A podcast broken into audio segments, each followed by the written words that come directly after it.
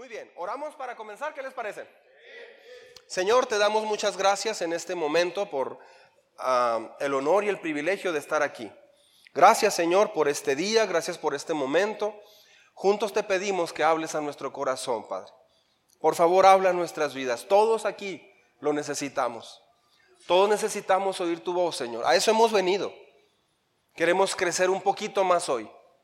Queremos aprender algo nuevo hoy. Queremos recordar algo hoy. Queremos afianzar algo en nuestras vidas el día de hoy. No solo venimos a recibir información, venimos a, a recibir transformación de parte tuya. Espíritu de Dios, por favor, habla cada una de nuestras vidas. Te lo suplicamos.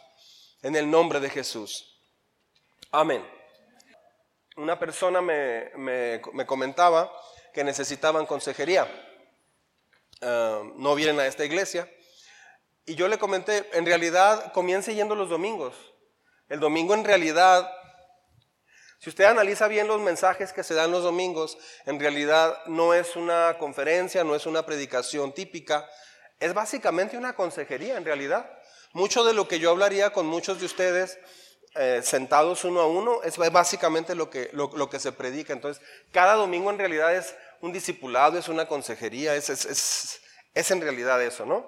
También una persona me comentó la semana pasada, hablamos de finanzas, ¿verdad? Y alguien me comentó un muy buen comentario. Me dijo, oiga, pastor, pero deberíamos también dar nuestro 10%, eh, sí en economía, pero también de tiempo, ¿no? de talento, de, de, nuestro esfuerzo para Dios. Digo, ah, sí. Yo dice, él me decía, sería bueno hablar de eso. Yo le comenté, es que en realidad el 97% de lo que hablamos durante todo el año es precisamente eso. A, través de los cursos, a través... En realidad todo lo que hablamos tiene que ver en no, y, no solo el 10%, en realidad, entre más le das a Dios de tu tiempo, de tu corazón, de tu talento, de tu servicio, es increíble. ¿Ok? Entonces, el día de hoy vamos a ver un tema que se llama relaciones. Léalo conmigo el título, por favor. Relaciones, Dios, tú y el diablo. Está así como raro el tema, pero está, está interesante. Creo que Dios le va a hablar a su vida solo le voy a pedir un favor. Mientras esté dando el tema y está usted con alguien, sea hijo, papá, no sé, pareja, no, no le vaya a codear. O sea, usted tómelo para usted. ¿Ok? Tampoco cometa el error de estar escuchando y decir, híjole, y no vino fulano de tal. Ese sí lo necesitaba. Una vez una persona me dijo, iba a traer a mi mamá hoy. Y me arrepiento tanto no haberla traído. Ella necesitaba este tema. Le voy a decir, no, eh, eh, reciba usted, ¿sale? O sea, enfóquese en usted, no piense en nadie más, ¿ok? Muy bien. Ah, relaciones, Dios, tú y el diablo. Ok. Las relaciones, ¿qué son las relaciones? Es, hablando de las relaciones humanas, obviamente, ah, las relaciones que tenemos, cómo nos relacionamos con la gente, en realidad muestran de qué estamos hechos. O sea, la forma en cómo usted trata a las personas, la forma en cómo usted responde, la, forma en cómo usted habla, eso demuestra quién es usted. O sea, de qué está hecho o de qué está hecha usted. La forma en cómo usted le dice a sus hijos algunas cosas muestra quién es usted. Muchas personas piensan que lo que muestra cómo somos es, no, no, es que yo quiero tanto a mis hijos, o quiero tanto a mis papás. No, en realidad podemos decir que queremos mucho a una persona, pero la forma en cómo nos relacionamos define lo que somos. ¿Sí me está siguiendo? Ah, por ejemplo, si un joven está buscando a una compañera para casarse, o una jovencita está buscando a un muchacho para casarse, ¿en dónde te debes, cuál es el primer examen que debe pasar esa persona? O sea, ¿qué es lo primero que debe analizarse un, chavo o una chica, ¿qué debe analizar de esa otra persona? Si está guapo, pues está bien, o si está bonita, este, ¿qué hace? ¿Cuáles son sus aspiraciones? Está bien, pero una de las más importantes es cómo se relaciona con sus papás. O sea, ¿sus papás le pueden corregir fácilmente o no? ¿Cómo ¿Qué relación tiene con sus papás? Si esa muchacha tiene mala relación con sus papás, jóvenes, no se metan, salgan corriendo de ahí. Chicas, si ese chavo es un chavo muy especial, que el papá no puede corregirlo, si el papá dice, es que así ha sido desde niño y no se le puede, ya se enojó, mejor así, no se meta con ese chavo. Sobre aviso no hay engaño. ¿Por qué? Porque eso demuestra lo que eres. Eso demuestra lo que, es la persona. Ah, y eso no se arregla casándose, al contrario, casándose explota más todavía. Hay tres verdades que debemos de recordar para centrar nuestra vida y reducir la sobrecarga. Ah, por ejemplo, ah, vamos a ver algunos puntos importantes el día de hoy, pero son cosas que conocemos y sabemos, lo que vamos a ver hoy, pero a veces lo olvidamos. Entonces, vamos a tener una, una mejor vida cuando tengamos mejores relaciones. No se trata de orar para que Dios arregle nuestras relaciones. Claro que si oramos, sí, eso es básico, pero la oración no puede encargarse de todo eso. O sea, no descargamos todo eso en la oración. Es como el que dice, Señor, tú proveeme de un trabajo. Ni siquiera voy a salir a entrevista, Señor. Ni voy a prepararme ninguna especialidad. O sea, que vengan aquí y me ofrezcan la gerencia que tanto te he pedido. No, no, tienes que hacer tu parte. ¿Sí? Ah, cuando hay buenas relaciones, tienes un negocio más productivo. ¿Sí? Si hubiera mejores relaciones, tendríamos menos divorcios, menos separaciones, menos problemas culturales. Si escucháramos lo que Dios ha dicho acerca de las relaciones. Entonces, el día de hoy vamos a ver algunos puntos. Número uno, ¿está conmigo? El uso verdaderamente sabio de la vida es ser amoroso o amorosa. Vamos a empezar por allí. Dios dice que el uso sabio de la vida es convertirnos en una persona realmente amorosa. ¿Sí? ¿Por qué no abre su Biblia conmigo en primera carta a los Corintios? Vamos a ver juntos este texto. Primera carta a los, a los Corintios capítulo 14, verso 1. Corintios explica en qué consiste y qué es el amor. Muchas personas piensan que el amor es como un sentimiento bonito. No, en realidad no tiene que ver con los sentimientos. Genera sentimientos, pero el amor es mucho más que un sentimiento, es una decisión. Así es que, ¿cómo demuestras que amas? A través de las relaciones. No puedes decir que amas y tratas mal a las personas, o sea, eso no checa. Entonces, mire lo que dice la Biblia. Primero los Corintios 14.1, juntos por favor. Que el amor sea su meta más alta. Una vez más que el amor sea su meta más alta. Eso dice la Biblia. Y le puedo mostrar 15, 20 versículos más que hablan de esto. ¿Sí? De hecho, vamos a ver algunos hoy. Hay que hacer del amor, de ser una persona amorosa, la prioridad número uno. Algunos hombres o mujeres dicen que, eh, sobre todo los hombres dicen que es, es ridículo tratar de ser como detallista o amoroso. No, Dios dice lo contrario. Dios dice que esa debe ser tu meta más alta. Ahora, muchas personas no aprenden a ser amables porque nunca han sido amables. Muchas personas no son amables porque crecieron en un hogar donde no hay amabilidad. La gente de esa familia es brusca, es tosca, es, grosera, es arrogante y así crecieron. ¿Vas a almorzar o qué? No, traigo hambre. Ah, pues si quieres pues. O sea, así se relacionan. Entonces, si creces en un ambiente así, no vas a alcanzar a diferenciar. ¿Por qué? Porque todos están hablando igual. ¿Sí me explico? Ah, dice la Biblia que debe ser nuestro objetivo principal. Que, o sea, ser conocido como una persona que realmente es amorosa, que realmente es amable, que, que, demuestra el amor de Dios a través del trato con esa persona. Que sea tu mayor ambición, eso es lo que dice la Biblia que sea el mejor propósito de tu vida. El mejor propósito de este año es que usted sea una persona amorosa. No estoy hablando de amoroso así como, hola, ¿qué tal? Hola, padre, buen día. Buen día, hija, ¿cómo estás? ¿Quieres unos panqueques con chispas de chocolate? No, no estoy hablando de una actuación falsa y todo, no, no. Estoy hablando de realmente mostrar el amor de Dios a través del trato con la gente, interesándose por la gente, hablando correctamente. Hay maneras de hablar que cambian mucho la forma como se expresa. Puedes decir, este, yo hay gente que así dice buenos días. ¿Qué hubo? Y el hijo contesta, eh". Así. Algunas otras personas son muy, muy políticas. Este, hola, buen día, ¿cómo están? ¿Dormiste bien? Sí, gracias. ¿Tú cómo amaneciste? Bien, muchas gracias. Sí, Ok, está bien. ¿Suena bonito? La realidad es que la amabilidad y el tacto con el que hablamos muchas veces es el espejo primero o la ventana a través de la cual la gente que nos ve decide si somos buenos cristianos o no. Entonces, es más importante de lo que pensamos. Muchas personas dicen, una de las cosas que quiero en la vida es tener buenas relaciones donde exista el amor verdadero. Ah, eso, es, eso es bueno, pero para que exista eso tenemos que comenzar con nosotros. Por eso estamos viendo este tema nosotros. Ahora, si eso es el número uno, entonces, ¿qué, debemos hacer? Bueno, ah, una pregunta. ¿Por qué pide Dios que amar sea tu, tu, objetivo más alto? Vamos a hablar el por qué. O sea, ¿por qué Dios dice esto? ¿Sí? Puede completar allí con nosotros. ¿Por qué Dios pide?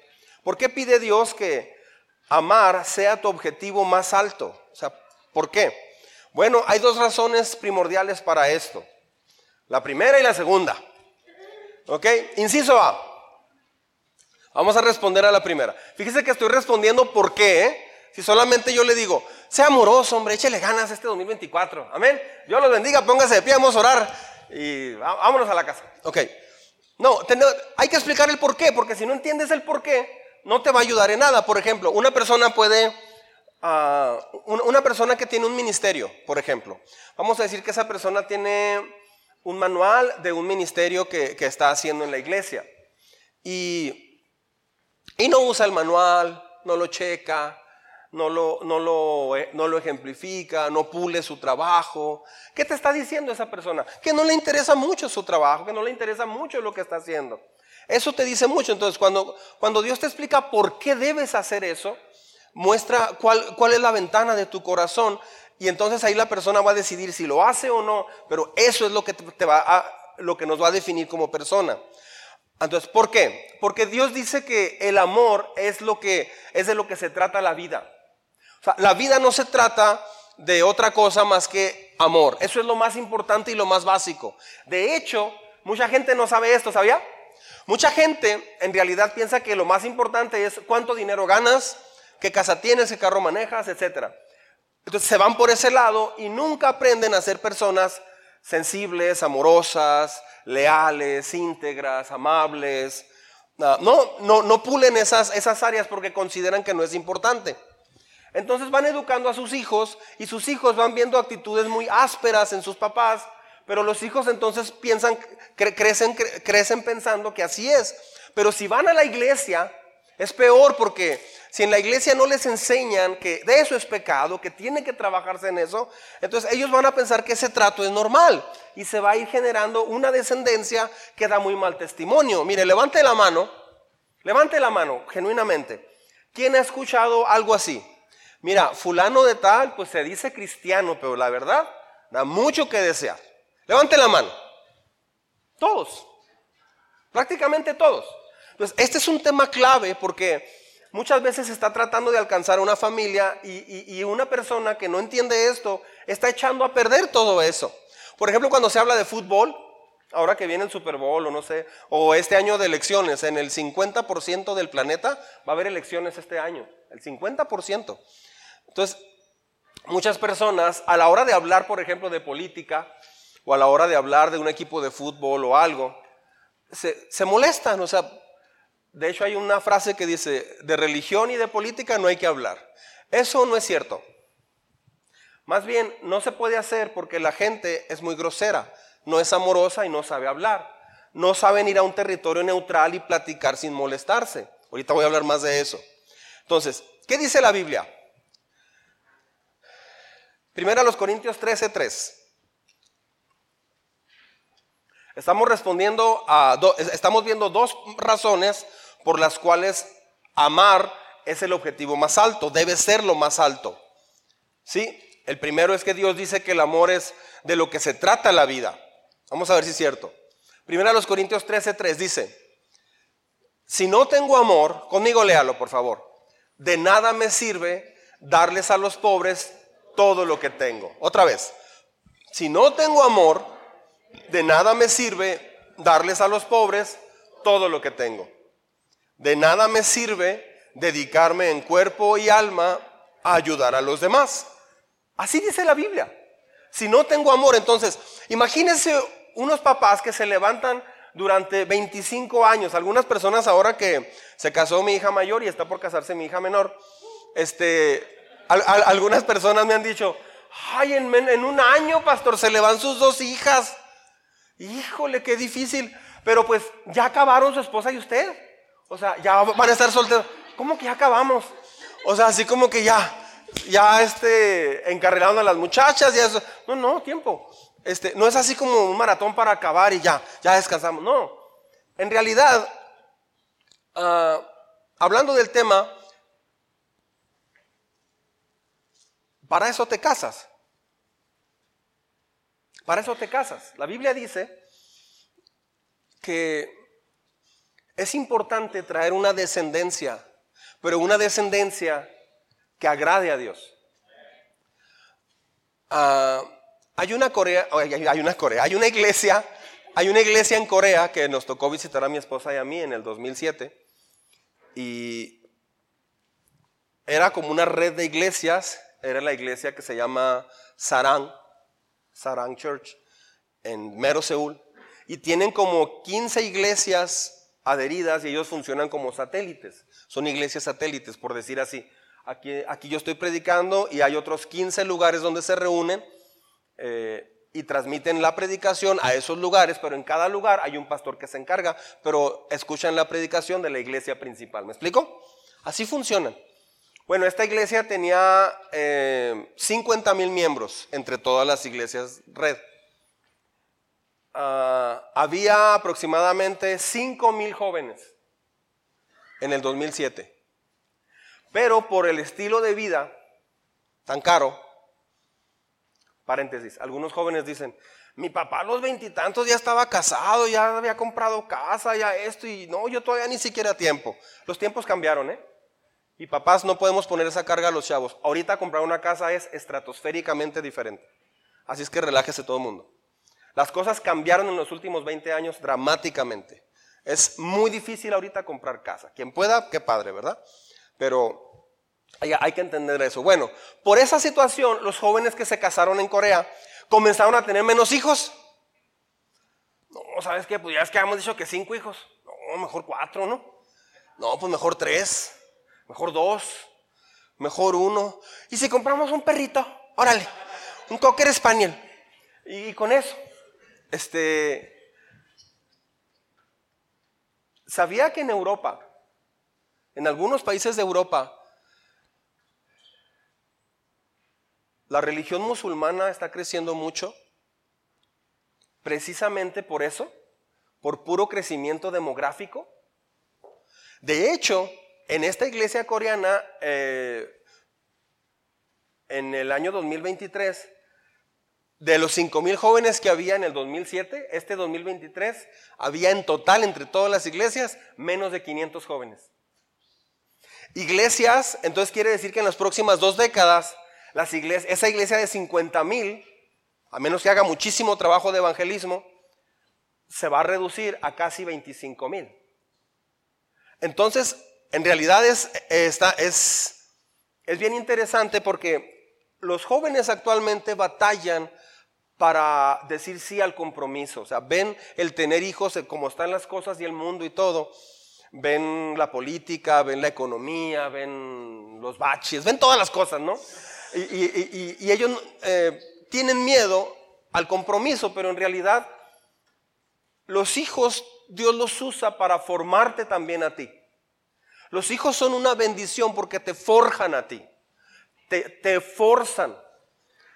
De hecho, hay matrimonios que los hijos se casan e inmediatamente se divorcian. ¿Por qué? Porque en realidad eh, ya no sienten esa, esa carga o esa presión de comportarse bien porque están los hijos. Sobre todo cristianos, papás cristianos. Entonces, Es muy importante entender esto. No es, no es tener hijos así como a ver cuántos tenemos. No se trata de eso. Se trata de qué tanto vamos a poder guiarlos en el camino de Dios, porque ¿qué sentido tendría tener hijos que, que no van a saber amar? Ahora, ¿quién les va a enseñar a amar? Los papás. Los papás. En la iglesia enseñamos cómo, pero los papás en casa continúan ese proceso. Una persona me dijo una vez, pues mi hija no ha cambiado, pastor, y ya tenemos un año viniendo. Digo, es que usted no ha cambiado nada, ni le ha echado ganas, ni nada, ni ha tomado los cursos, ni se enoja y la regaña y la vio distraída, y falta mucho, y así, a veces manda a su hija sola de 15 años. Digo, además, yo la veo aquí nada más dos, tres horas a la semana en total. Usted la ve todo el día. Este, entonces, se trata de hacer un equipo, aquí enseñamos el qué y el cómo, pero usted lo desarrolla en casa. Entonces, no es nomás así como, vamos a tener hijos y a ver cómo sale. Dios ha de cuidarlos, hombre. No, se trata de dedicarnos a ellos. Entre más te dedicas a tus hijos, más forjado eres. Ah, Dios más te forja, ¿sí? Entonces, dice la Biblia que puede levantarse una pareja una mamá soltera, un papá soltero, durante 20 años para educar a sus hijos lo mejor posible. En las tareas, ponerles lonche en la mañana, este, todo, todo, todo. Y, este, ah, yo acostumbraba orar con las niñas cuando las llevaba a la escuela. Y me acuerdo cuando ya se iba a casar Lisbeth, no, no se me olvida, la, la, llevé al trabajo y ya era el último día en que yo la llevaba de trabajo porque ya luego venía la boda. Entonces me acuerdo que la tomé de la mano y le dije, ¿oramos? Y así pues se nos pusieron los ojos llorosos a los dos porque era como la culminación de una etapa donde, donde fue ayudar, cuidar, ejemplificar, etc. Y, era así como que pues ahora, ahora vas tú. Repite el proceso y hazlo por favor mucho mejor que yo. Ah, entonces, ese proceso de enseñar a amar es un proceso que principalmente te forja a ti. Entonces, tenemos que tener cuidado en cómo hablamos, porque puede ser que durante 20 años hagamos nuestro mejor esfuerzo con nuestros hijos, pero si no aprendemos a amar, dice la Biblia que es, es Diokis el esfuerzo. Imagínate educar hijos, darles una carrera, todo, pero que sea Diokis solo por no tener amor. Entonces, ¿qué es amor? Amor en realidad es tratarlos como Jesús los trataría. Así, así directo. Ah, es increíble cómo con demasiada frecuencia actuamos como si las relaciones fueran como un tipo horario. A ver, en tal horario voy a hacer esto, voy a hacer aquí. Eh, no, en realidad debe de ser un estilo de vida. O sea, tenemos que aprender a encontrar el espacio siempre, el momento. Un papá debe de buscar regularmente, un esposo debe de buscar regularmente un momento para poder eh, bendecir a sus hijos. ¿sí? No hay nada que a mí me dé tanta tristeza como ver a un papá o a una mamá que le hablan muy áspero a los hijos. Ah, porque de niños sí hay que frenarlos, hay que educarlos, etc. Pero a veces se les habla muy golpeado. Y los hijos escuchan y hacen caso porque están chiquitos. Pero cuando ya estén grandes y entren a, estas, a, estas, a estos temas, esos hijos porque se dice que cuando llegan a la adolescencia muchos chavos ya no quieren ir a la iglesia. ¿Sí? ¿Por qué? Porque de niños tenían que obedecer, si no papá les daba. Pero una vez que empiezan los niños a escuchar, ¿aquí predican eso? Lo primero que va a hacer el niño o la niña es, mamá, ¿y por qué tú no lo haces? No lo va a decir, pero lo va a pensar. Entonces, se va, se va a desmoronar todo el mundo que usted creó a sus hijos y muchos hijos dejan de ver a sus papás como héroes. mi papá ya no es un héroe, mi mamá ya no es la, la, mujer maravilla que yo pensaba, mi mamá tiene problemas serios, mi papá tiene problemas serios. Entonces, Dios dice que puedes hacer, podemos hacer como papás nuestro mejor esfuerzo, pero si no tenemos amor, todo se va a ir por la borda, todo, todo se va a echar a perder tarde o temprano. Entonces, Dios dice que es fundamental eso. Amén. Ahora, el, inciso B. ¿Por qué debemos de, tener el amor como lo más importante? Dios dice, léalo conmigo por favor. Dios dice que hay que centrarse en el amor porque es lo único que va a durar. ¿Sí? Anote por favor ahí primero a los Corintios 13, 13. No lo voy a poner acá porque no está. pero se lo voy a decir. Primera a los Corintios 13, 13. Es más, búsquelo en su Biblia, por favor. Primera a los Corintios 13, verso 13. Primera a los Corintios 13, 13. Dios dice que hay que centrarse en el amor porque es lo único que va a durar. Nada va a durar, ¿eh? pero el amor sí. Nada más va a durar, solamente el amor. Ahora, primero a los Corintios 13, 13 dice, tres cosas durarán para siempre. Así dice la Biblia. Tres cosas. La fe, la esperanza y el amor. ¿Sí? La fe, la esperanza y el amor. Y luego dice, y la mayor de estas tres, ¿cuál es? Es el amor. Así es que Dios no quiere que, en primer lugar, que sea una persona de fe o que se enfoque en la esperanza. Sí son importantes, pero la más importante es el amor. Entonces, ¿es usted conocido, soy yo conocido como alguien que es amoroso en su manera de ser? Cuando va a un restaurante, por ejemplo, usted es conocida como una persona amorosa, tienes un minuto para que te ubique el mesero o la mesera, o sea, quien te está atendiendo. Tienes un minuto tal vez. Tienes un momentito. ¿Cómo pides las cosas? ¿Cómo hablas con la persona? El cristiano está llamado a ser la persona más amable en la ciudad. Súper amable. Porque eso crea muy buenas relaciones. ¿Tienes una mesa? Somos cuatro. No, aquella no. ¿No tienes una mejor ubicada? Ah, pues. ¿Y se va? ¿Eso qué? Es como un cavernícola. Con celular, pero es como un cavernícola. Este. O a veces Ah, hace caras la mujer o el hombre. Ah, a veces te toca a alguien en la ventana del carro y te pide dinero. Y hay gente que ni siquiera voltea a verlos, está así. Por lo menos dígale, no traigo, tenga una atención. Pudiéramos ser nosotros quien esté pidiendo un día, puede ser. Entonces, ah, debemos de, tener bien claro que hay que dejar un legado cuando muera la persona. Cuando muera una persona, ¿cómo va a ser recordada? Como la persona refunfuñona. ¿Sabe qué es refunfuñón? Yo no tengo la menor idea, pero es alguien que se enoja. Uh, refunfuñón. Viene de fruncir el, ceño este así. Pero re, o sea, refruncirlo cada vez. Hacer caras. Se va a arrugar. Más rápido. ¿Quieres, o sea, Dios quiere que dejemos un legado. Si muere usted el día de hoy, ¿cómo es recordado usted? ¿Cómo te van a recordar tus hijos, tus hijas? ¿Cómo? Hay funerales donde se dice, pues, se nos adelantó Pancho Macetas. Se nos adelantó. Era un hombre, pues trabajó, creció y, y murió. No hay más nada que decir. Pasa el hijo o la hija. Sí, pues.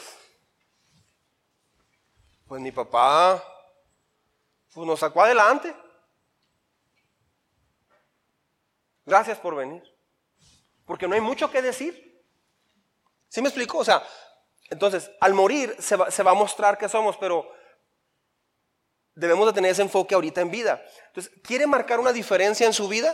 ¿Quiere ejercer una influencia realmente verdadera en este mundo? Que perdure más allá de cuando estamos aquí viviendo. Dios nos ha mostrado cómo, cómo dejar un legado verdaderamente eh, claro, teniendo una vida de amor. ¿sí? Por ejemplo, ¿ser amable es una prioridad en su vida? ¿O se olvida fácilmente? ¿Sí? Mire, vamos al punto 2 romano. El amor lo expresa únicamente cristianos sabios. El amor lo expresan únicamente cristianos sabios. ¿Sí? O sea, el amor no lo pueden expresar otro tipo de cristianos, solamente cristianos sabios. Alguien diría, pues todo cristiano debe ser sabio. No, no siempre. Hay cristianos que no han aprendido la sabiduría. Se, eh, está en proceso, ¿no? Estamos aquí en proceso todos, ¿estamos de acuerdo? O sea, estamos aquí para ir aprendiendo. Ah, Sabio y necio es muy diferente. Sabio es una persona que sabe escuchar consejo, necio es una persona que no sabe escuchar consejo. ¿sí? Ah, sabio es una persona que está atento a ser enseñado.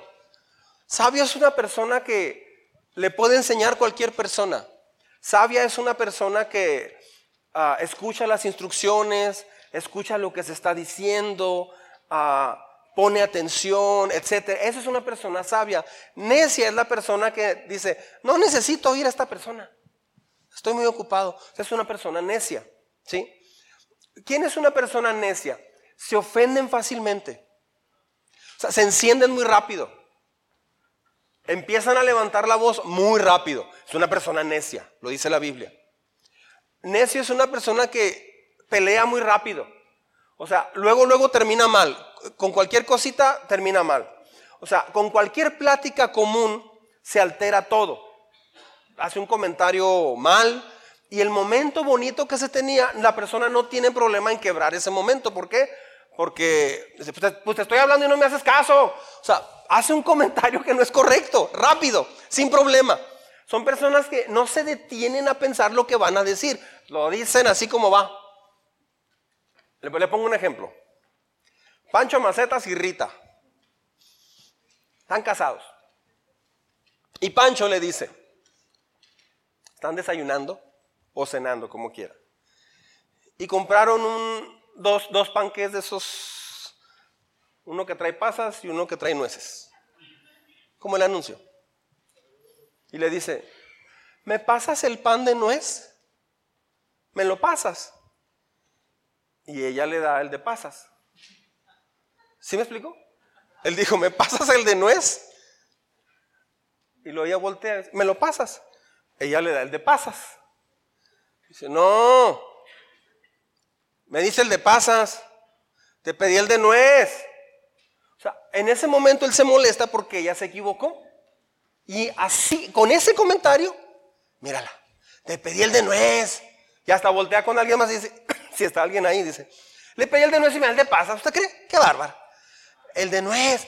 por eso se molestó y por eso hubo un momento donde ya la hizo sentir mal. O sea, no más por ese momento. O, ella lo hace sentir mal a él muy rápido. Mira, el Bartolo este. Le pedí el de nuez y me da el de pasas. O sea, rápido va un insulto, rápido va un comentario. Luego ella dice, no, me dijiste pasas. Yo te di el de pasas porque él ya le, ya le levantó la voz, ella también. Yo te di el de pasas, es el que me pediste. Luego Pancho, Pancho Macetas. No, te dije si me lo pasas. Pero te pedí el de nuez. Yo hablaba del de nuez. N-U-E-Z. Nuez. No es cierto, me dijiste el de pasas. Y, ahí acabó mal, una plática tan ridícula, tan simple, terminó mal. ¿Y por qué usted es infeliz a su matrimonio? Pues es que las nueces y las pasas traen tantos problemas. Esta semana estaba, fui a una maquiladora y eh, platicaba con una persona, un ingeniero. Y él, él, él está empezando una vida matrimonial y entonces me decía, la clave, le iba yo hablando de Dios y todo mientras íbamos viendo unas piezas que iba yo a cotizar. Y me dice, la clave entonces ahí es, este, en el matrimonio, usted que estaba metido en eso, uh, es la comunicación, ¿no? O sea, él, me decía, o sea, un ingeniero, un ingeniero hablando de comunicación, está interesante porque los ingenieros no son buenos comunicando, tienen que aprender. ¿Sí me explico? Los, los que estudian, por ejemplo, administración o comunicación, son buenos comunicando, en su mayoría. Hay excepciones. Pero un ingeniero es más enfocado en, hacer cosas. Usted ve, por ejemplo, a Eric Franco. Te vi así, así de entrada, Eric. Eric es ingeniero, así, así, ingeniero. Este, y, él, él, se enfoca mucho en qué hay que hacer y todo. Entonces, él ha desarrollado cómo tener buenas relaciones. Pero hay personas que, como Dani, Dani no batalla para tener buenas relaciones. Pero si no controla... Su carácter, Dani se va a salir de control también. Y esa facilidad que tiene para abrazar y saludar y, contar un chiste, pues lo va a llevar a, molestarse también. Entonces, ah, ahora, me decía esta persona, entonces, todo está en, la comunicación, vean, en el matrimonio. Le digo, no, ¿cómo que no? O sea, como que él había leído algo, no sé. Este, le digo, no, en realidad no está en la comunicación. Le digo, el problema no es la comunicación, el problema es el egoísmo al comunicarnos. que nos comunicamos. Puedes comunicarte y hablar 10 horas. Mi esposa y yo algunas veces llegamos a hablar toda la noche. Toda la noche. Iba a decir, levanta la mano los que se desvelan. Este, algunas veces amanecimos mi esposa y yo, recién casados, amanecimos hablando de un tema y no lográbamos ponernos de acuerdo. Pusimos reglas de todo tipo. A ver, entonces cuando se compren zapatos tú haces esto y yo hago esto. Pusimos muchas leyes, hicimos nuestra propia constitución. Porque teníamos reglas para todo. Mira, cuando te pida más frijoles, pues no me digas así o menos. No, no, dime así o más. Este, ah, o sea, cosas así empezamos a, Es que también me siento mal cuando tú haces esto, David me decía Perla. Pero no lo hago con esa intención, yo lo hago bromeando. Bromeando me siento mal. Siento que te estás burlando de mí. Ok, está bien. Es que yo así soy, soy muy bromista. No me gustas cuando haces eso. Ok. Y, yo le ponía también reglas a Perla. Perla, cuando hagas esto, no hagas eso porque me siento mal. Nos llenamos de reglas. En realidad, con el tiempo nos dimos cuenta que no era la comunicación el problema. Porque estábamos comunicándonos en realidad, pero de puras cosas egoístas. La clave es si Jesús respondería como yo estoy respondiendo. ¿Qué es lo más amoroso que puedo responder a mi pareja, a mis hijos, a mis padres en este momento? A veces lo más amoroso, ¿sabe qué va a hacer? Guardar silencio mejor y reconocer que estoy equivocado. Muchas veces tus hijos o, tu esposa, tu esposo lo que quieren oír es, o tus papás lo que quieren oír solamente es, ah, sí, tienes razón. Si quiere acabar con una plática rápido, así rápido, rápido, con un problema, si quiere acabar con eso, vuelva en su mente rápido a Corintios 13. Para eso necesita estudiarlo bien. Y en el momento donde ya no estén avanzando, en ese momento mejor diga, ¿sabes qué? Este, tienes razón. O sea, enfóquese en el punto de la otra persona. No se enfoque en defender su punto porque eso es egoísmo. Mejor métase al corazón de la otra persona y trate de entender cómo la otra persona lo está viendo usted, cómo se está sintiendo y enfóquese en bendecir a la otra persona. Pero típicamente lo que queremos es que la otra persona me entienda lo que yo estoy diciendo. ¿Me sigue? Entonces, Ah, Rita pudo haber dicho con humildad algo más o menos así. ah, perdón, es que como dijiste me lo pasas, entendí que te pasaré el de pasas, pero ok, no escuché la palabra, no es perdón. Y ya termina en risa. Pero luego cuando ella toma esa, esa posición humilde, bonita, Pancho todavía puede decir, pues es que no pones atención. Andas allá, quién sabe dónde, en la luna, como siempre. O sea, el ataque otra vez. ¿Sí me explico? Tal vez ni te importo. Ya es que no me tomas en cuenta. Hace un comentario que hiere, que lastima mucho, aun cuando ella ya tomó una actitud correcta. Sí, entonces, este, era para que él respondiera, ah, no, si no te preocupes, que sí es cierto, si se confunde, ¿verdad? Algo que puede llevar a una plática bien padre, termina con, con algo muy mal, pero es algo tan ridículo y tan simple, pero todo esto se aprende, esa es la buena noticia. Todo esto se aprende, todo esto lo, aprendemos aquí cada domingo. Ah, mire lo que dice Santiago 3:17. Este texto es bueno. ¿Sigue conmigo? Dice, juntos por favor. Santiago 3:17. Pero la sabiduría que viene del cielo es ante todo pura. Tiempo. O sea, quiere decir que un comentario que usted hace, enfóquese en que sea un comentario puro, de pureza, no con mala intención. ¿Sí me explico? Pues qué raro, te confundes siempre conmigo nada más. Ese comentario no es puro. ¿Sí me explico? Mm, pues bueno. O tal vez no te has bañado. Lávate los oídos. O sea, hay comentarios que, que ya no son puros, que se salen de eso. Juntos, también es pacífica, o sea, ¿qué comentarios está haciendo que salen de un momento de paz? ¿Sí me estoy explicando? Este, pues es que no pones atención, o sea, esa manera de decirlo está quebrando toda su vida con Dios. Entonces necesitamos trabajar en eso. Eh, considerada y flexible. O sea, consideras a la otra persona, es lo que estaba explicando ahorita. Y flexible. Sabe ser flexible la persona. Ah, no te preocupes. Eso es sabiduría, eso es amor. Es una persona que sabe ser flexible.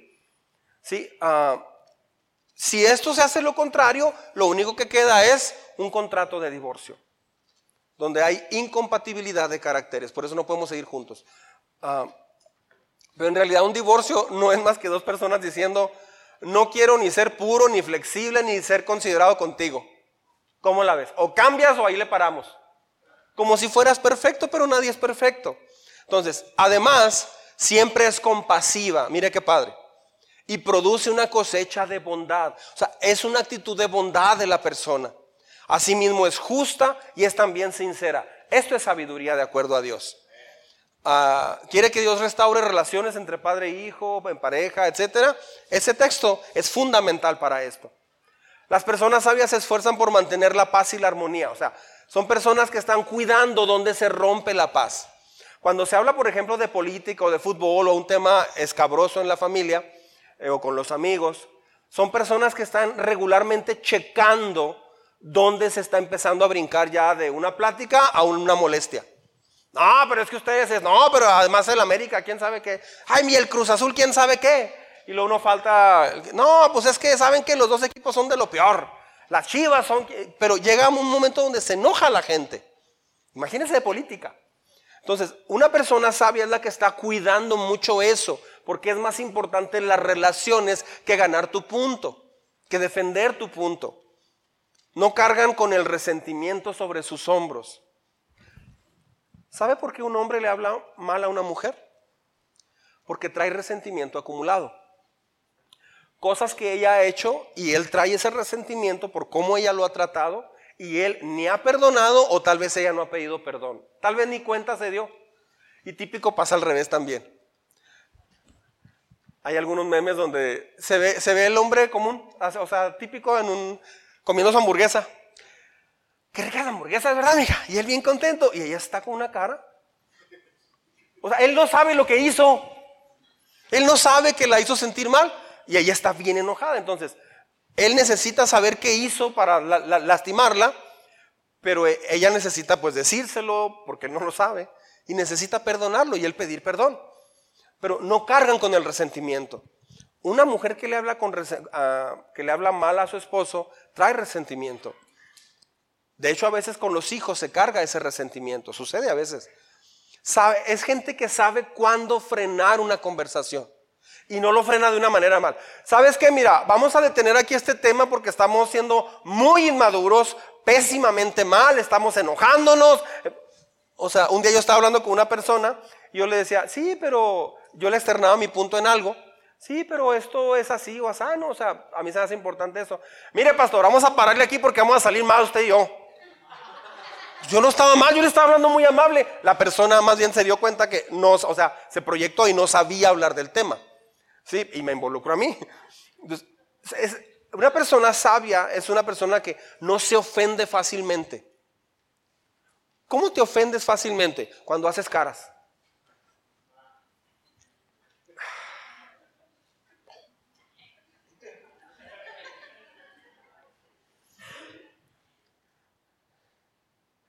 No dicen cosas que provocan a los demás.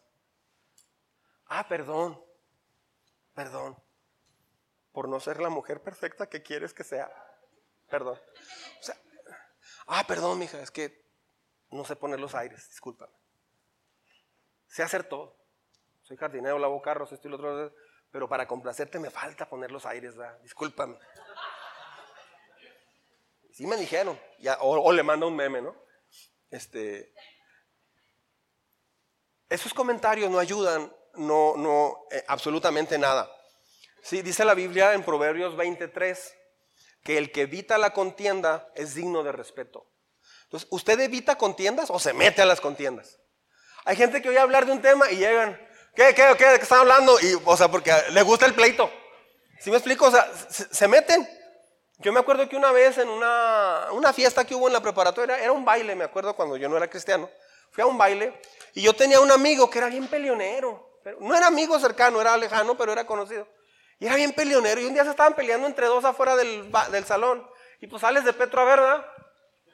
Y ahí están. No se peleaban, estaban con los perros entre, el barandal. Nomás diciéndose cosas, pero no se peleaban. Y de repente veo que este va y se mete. ¿Qué pasó? No, así. Y luego, ¿te queda tú qué traes? No, no, no, nada, nada, nada. Y, ya, y lo, pero seguía hablando. Al último terminó peleándose con uno de ellos. O sea, hay gente que le gusta entrar a los pleitos. O sea, es, es gente que a la menor situación hacen comentarios como, discúlpeme, o sea, hay un ambiente muy padre y hacen un comentario como, discúlpeme, pero no estoy de acuerdo con eso que está diciendo. O sea, quiebran el ambiente, la atmósfera. Esas personas tienen problemas de relaciones, tienen que aprender. O sea, tenemos que aprender. Le estoy dando muchos ejemplos para poder aprender. Hay algunas cosas específicas que tenemos que dejar de hacer. ¿No acabamos de leer el texto o sí? ¿No, verdad? ¿O sí? Sí. Sí, por eso digo. Vamos a ver tres cosas importantes que hay que uh, dejar de hacer. No compares. No compares. Mira, la vecina sí le pusieron su calefacción luego, luego. O sea, no haga comentarios así. Ya comiste, ya, pues es que fui con mi amigo y su esposa, este, Nancy, ¿ya que se llama Nancy? Este, hace unos chiles rellenos de los de adeveras. O sea, comentarios de esos no ayudan. Hay muchos comentarios que se hacen y que la gente no, no, alcanza a ver lo, lo, malo que son. No compare. Comparar causa divisiones. ¿Sí estamos? Causa divisiones porque muestra que no estás satisfecho con lo que tienes. Tampoco estás contento con lo que Dios te ha hecho ser. O sea, no compare nunca. Cuando estás contento con tu vida se refleja en relaciones saludables. Cuando una persona tiene malas relaciones está muy descontento con su vida. Está frustrada esa persona con su vida. Y los papás no hayan qué hacer ya con la criatura. Ya le, la metieron a la escuela que sea o lo metieron a la escuela que sea, le ayudan de mil formas. Eh, soltero, con novio, sin novio, casada, con hijos, sin hijos, con carro, sin carro, trabajo, sin trabajo, eh, que sube y que baja, que fue y que vino. O sea, con todo eso nunca está contenta. Ni con un hijo, ni con dos, ni con cuatro. todo va empeorando. ¿Por qué? Es una persona que típicamente se está comparando. Segundo, Inciso B, no condene. Hay muchas frases muy condenatorias. Por ejemplo, la típica, la culpa es tuya. Tú tienes la culpa. ¿Sí? Si no hubieras hecho eso, ¿sí? Debería darte vergüenza. Esa es otra. Algunos se me quedan viendo, órale, ¿qué trae? No, es un ejemplo. Este, quite palabras como tú nunca. ¿Ha oído esa? Mira, tú nunca. O tú siempre. Tú nunca has sido atento conmigo. Y tú siempre has sido esto. Sáquelos de ahí. Eso es lo más ridículo que puede haber. Eso no ayuda. ¿Sí? Frases como esas están en realidad condenando. Córtelas inmediatamente de su manera de hablar. Y cuando las cosas se salgan de control, empiece a reconocer usted, diga, ¿sabes qué? Perdóname, no debí de haber dicho esto, perdóname por favor. O sea, sea quien pida perdón, tome la iniciativa por favor. Hay hombres que no saben pedir perdón. Hay mujeres que no saben pedir perdón. Yo he conocido hombres y mujeres que no saben pedir perdón. O sea, no saben. ¿Sigues enojada? Pues tú qué crees? No, pues ya, ya. ya. Hay que llevar la fiesta en paz. Pero nunca dice, ¿sabes qué? Perdóname, la regué. No, no, no. Y el otro lado de la moneda es que llega la mujer o el hombre, ¿sabes qué? Tienes razón, perdóname, la regué, esto y lo. Y la otra persona no valora que te está pidiendo perdón. Si te está pidiendo perdón así, perdónele. No diga frases como, pues sí, tus lágrimas de cocodrilo como siempre, ¿no? O sea, entonces, ¿cuándo, ¿cuándo van a crecer? ¿Cuándo van ¿Cuándo van a comenzar a intentar hacer cosas distintas? Cuando se empieza a intentar hacer cosas distintas, no se burlen y diga tú nunca esto. Ahora resulta que ya eres la nueva mujer o el nuevo hombre. No, no haga eso. Para eso estamos en esta iglesia. Dígale, sí, estoy tratando de cambiar porque Dios me llama a eso. Tengo la esperanza de este 2024 ser transformado al carácter de Jesús. ¿Qué no? Ah, otro punto es no contradiga. You know contradecir. Dicen que una rutera iba un chofer bien enojado y bien contreras y bien negativo.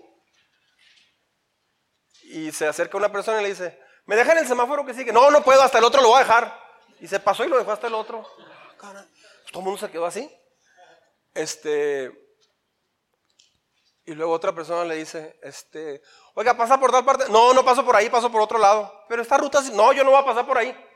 Ah, pero es la ruta predeterminada. No, pues yo no paso por ahí porque hay no sé qué y quién sabe qué. Así. Pues ya se, se fue vaciando el camión y se quedó una persona sola. Pues, ¿qué hago? Pues se fue acercando asiento por asiento hasta que se acercó al chofer. Y no había cómo sacarle plática. Había tomado esta predicación la persona. Quería ser amable, ¿no? Y se acerca con el chofer y le dice, no, pues sí, ¿verdad? No, pues no, y se baja, órale, vámonos. O sea, hay personas a veces muy críticas que, son así. Este, la sabiduría, escuche bien esto, la sabiduría es como un arte donde aprendes a saber cuándo tienes que dejar pasar por alto algunas cosas. Es un arte. Hay personas que no saben ese arte y cualquier detallito, eh, tiempo, eso que mencionas es muy delicado, ¿eh? Eso que dijiste no está bien. O sea, hasta interrumpen. ¿Por qué? Porque no pueden pasar por alto detallitos. Aprenda a pasar por alto detalles y concéntrese en el mensaje general. Este, a veces nos equivocamos y estamos checando hasta las sílabas, las comas, los acentos, todo eso. Así no funciona. La comunicación, esa, esa es comunicación eh, muy egoísta. Si aprendes a dejar pasar las cosas que no tienen tanta importancia, va a notar cómo tus relaciones van a mejorar mucho. La comparación, condenar y contradecir siempre conducen a discusiones. Siempre, siempre. Cuando en lugar de eso eliges mostrar la gracia de Dios. La gracia de Dios es, de que, ¿sabes qué? Si te equivocas yo te voy a perdonar. Adelante. Dios puede empezar a transformar tus relaciones. ¿Dónde debes de empezar? En tu casa. Que tus hijos te conozcan como el papá o la mamá más amorosa que existe. O sea, que en el círculo de ellos, ellos digan, mi mamá es un ejemplo de Corintios 13, mi papá es un ejemplo del amor de Dios. Son bien amables. He mencionado este ejemplo algunas veces. Un día estábamos en un restaurante de comida china, practicando con una pareja. Habíamos empezado apenas la iglesia, me acuerdo, y estas personas estábamos viendo con ellos cómo ayudarles para que nos ayudaran a ser líderes en la iglesia estábamos como entrenándoles un poquito. Y este, yo tenía como 30 años, me acuerdo, teníamos Perla y yo 30 años. Estábamos muy jóvenes. Ellos eran un matrimonio ya mayor. Este, y estábamos platicando de varias cosas. Pero en uno de esos momentos nos llevaron unas alitas y me impresionó mucho cómo él dice, joven, ya viene el muchacho. Sí, dígame, Señor. Lléveselas, están quemadas. Y ya siguió platicando, pero le dijo de una manera muy, muy déspota. Lléveselas, están quemadas. Y él siguió platicando así normal. Y le trae otras y dice, ándale, está así, como deben de ser. Pero él, él, no, no, se dio cuenta, lo, lo, hizo grosero en realidad, pero él yo creo era, era lo, lo normal. Luego estaba con otro joven en el paso y, llegamos a comer unas hamburguesas a Sonic, me acuerdo. Y de pronto él se levanta y va con la muchacha. Justo estábamos hablando de, de, discipulado y todo. Y él se levanta y le dice a la muchacha, ¿a esto le llamas una hamburguesa? Y dije, ay Señor. Me sentí un fracaso como pastor. Dije, ay no. Nada que ya no le entro. Este,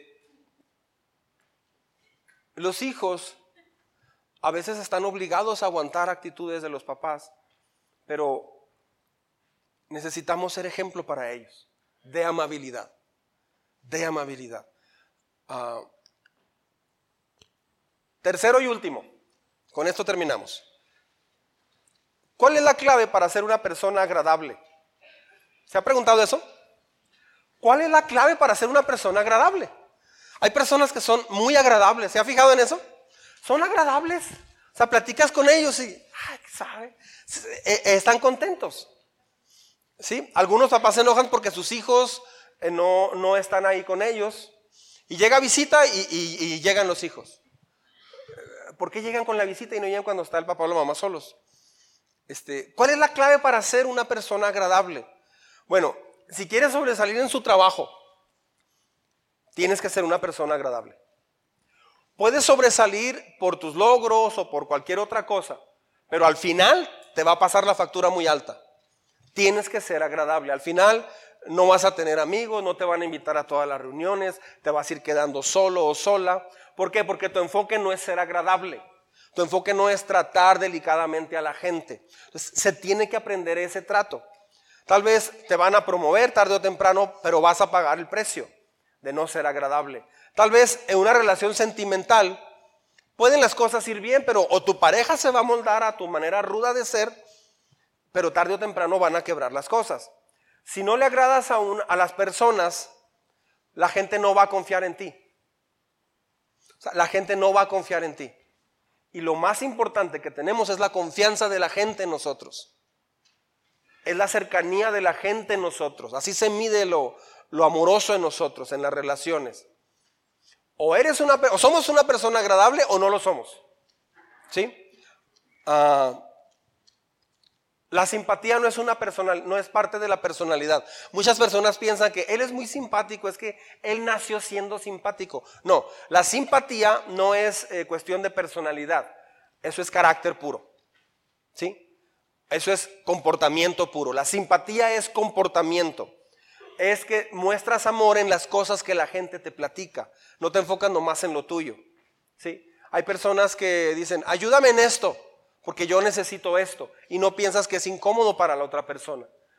Me ha tocado ver a personas que le piden a alguien que haga algo porque esa persona lo necesita, pero ni se ponen a pensar que es cansado para la otra persona. No piensan que es cansado para la otra persona. No lo piensan. Ah, por ejemplo, en la cocina, si, si, si, aquí me dirijo a los hombres, si, su esposa ha acostumbrado o acostumbra ayudarte, servirte, prepararte un desayuno, no sé, pues valóralo mucho, eso está padre. Y cada vez se usa menos. Valórelo mucho. Y cambie los papeles de vez en cuando.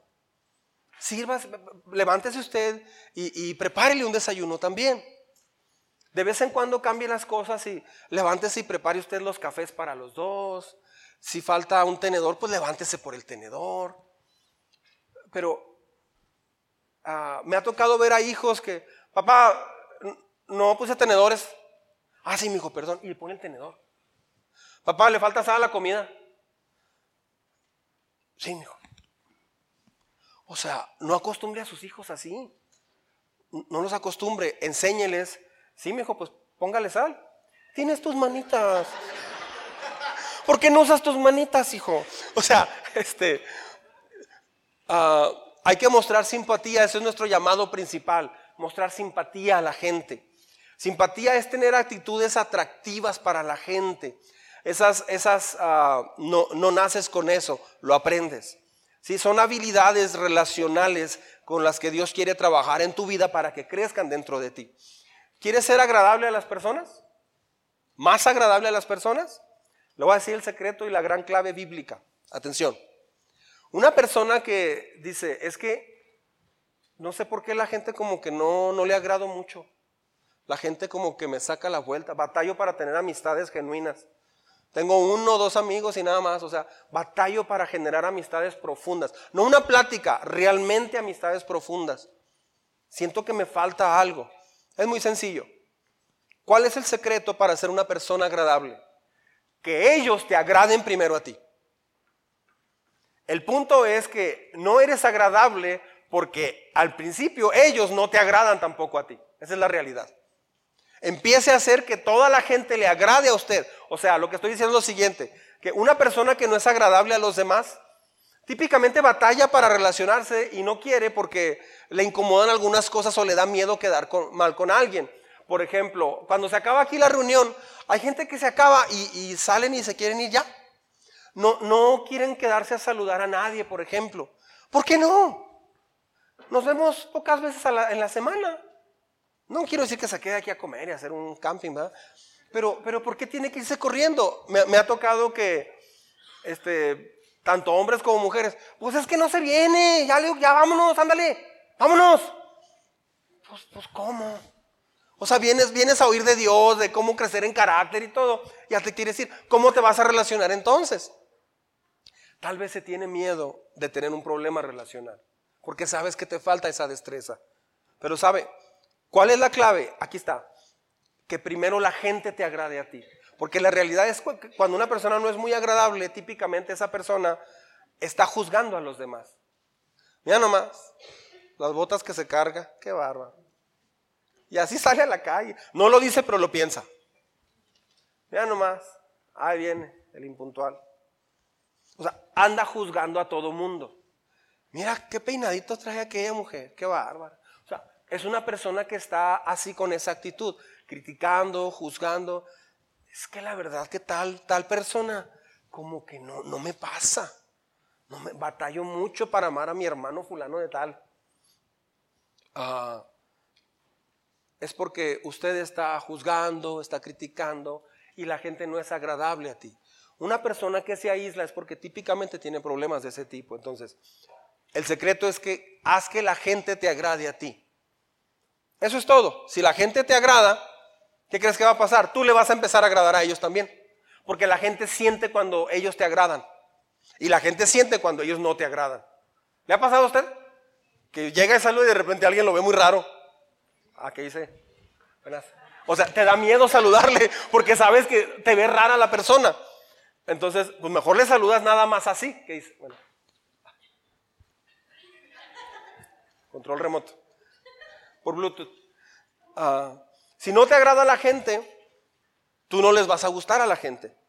Para ser agradable tienes que ser agradable a otras personas primero. Tienes que realmente disfrutar con ellos. Tienes que saber elegir pensar lo correcto para las personas. Amén. ¿Por qué no se pone de pie y oramos en este momento? Todos anhelamos estar, escucha esto así con sus ojos cerrados. Todos anhelamos estar con alguien que tiene buen humor, con alguien que es alegre. Creo que a nadie nos gusta estar con alguien de mal humor.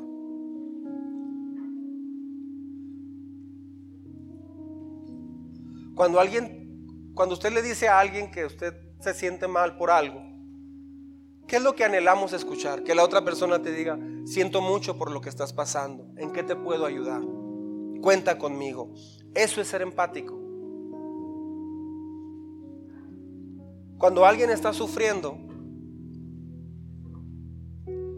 debemos de ser muy agradables. ¿Sabía que a los jefes en el trabajo les gustan las personas empáticas?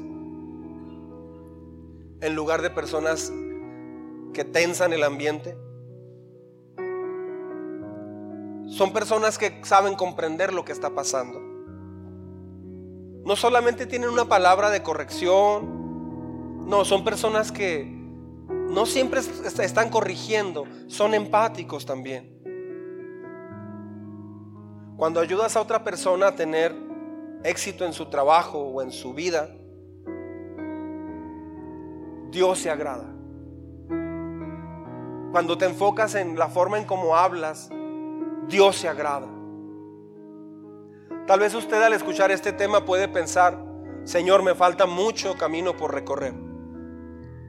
Yo le diría sí y no. A todos nos falta camino por recorrer. Pero no porque ya estamos aquí. ¿Cuánto tiempo te llevó llegar aquí? ¿Cuántos años te llevó llegar a un lugar como este? Y sobre todo a una posición en tu corazón donde usted dice, necesito cambiar. Porque no me gusta la vida que como me está sucediendo las cosas. Tal vez las cosas no están sucediendo como esperábamos. Ese es el momento de seguir confiando en Dios y mostrando amor. Dios no ha terminado con nosotros. Dios sigue trabajando en nosotros y a través de nosotros. Algunos de nosotros, algunas personas necesitan ser sanados de áreas en su corazón. Tal vez ellos se están tratando de llamar la atención, de sobresalir de alguna forma, porque tal vez sus papás nunca le han reconocido lo, que ha hecho bien. Tal vez tus hijos han venido y te han platicado cosas que están haciendo.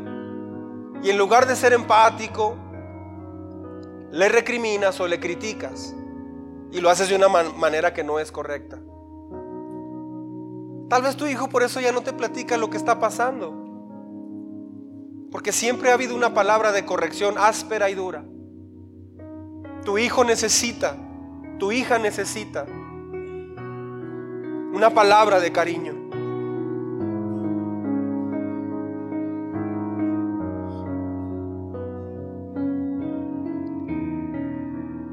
Tu hija necesita, tu hijo necesita una palabra de ánimo. Tu mamá necesita una palabra de cariño tuya. No necesita que le estés recordando sus errores una y otra vez. Porque ella trata de ayudarte en lo que puede. ¿Cuándo fue la última vez que le agradeciste a tus padres por lo que han hecho por ti? ¿Cuándo fue la última vez que le agradeció a su pareja por lo que hace por usted?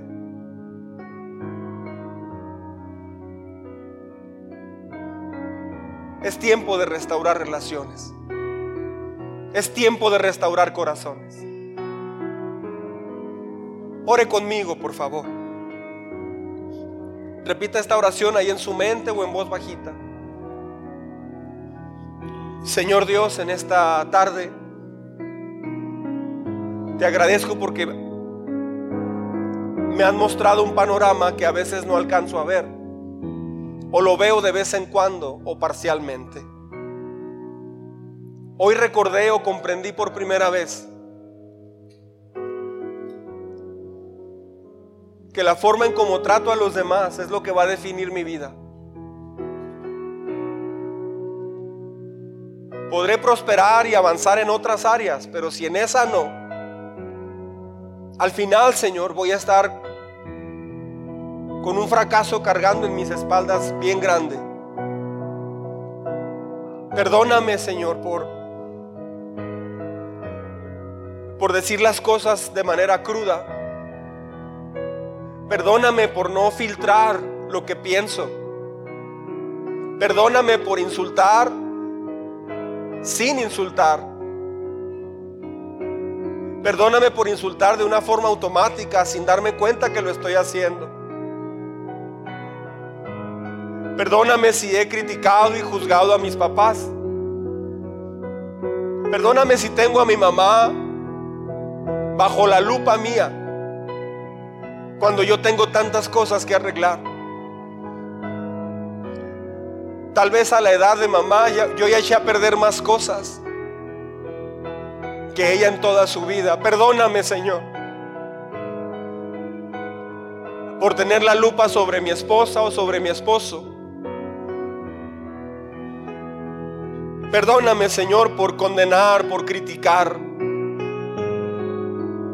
y por usar frases que dañan y lastiman mucho. Perdóname porque no he sido empático o empática. y solo me enfoco en lo que quiero aclarar, pero no muestro empatía, Señor. Señor, te pido perdón en esta tarde porque a veces muy rápido aclaro las cosas y hago un comentario que rompe un momento pacífico. Y luego me siento culpable o, o me enojo más. Y perdóname, Dios mío, si esta predicación es algo tan novedoso que tal vez ni siquiera me he dado cuenta que soy así. Y me he comportado así aún leyendo la Biblia y orando. Y ni siquiera me doy cuenta cuando me comporto de estas formas. Hoy te pido tu perdón, por favor, Señor. Yo no quiero seguir lastimando a las personas que tanto me aman. Parece que a quien más amo es a quien más lastimo a veces. Perdóname, por favor.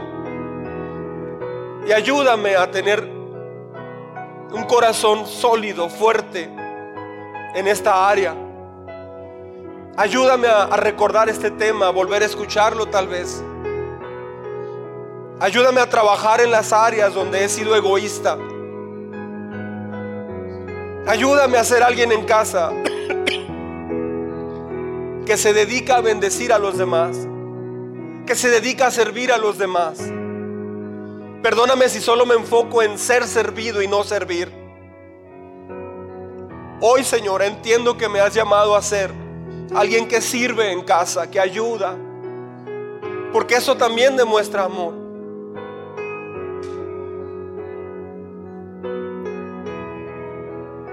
Señor, si me dicen que dije una frase equivocada, tal vez puedo negarlo y defenderme y pelear. O puedo decir, perdón, no me di cuenta que dije eso, pero si tú me lo dices, voy a tomarlo muy en cuenta.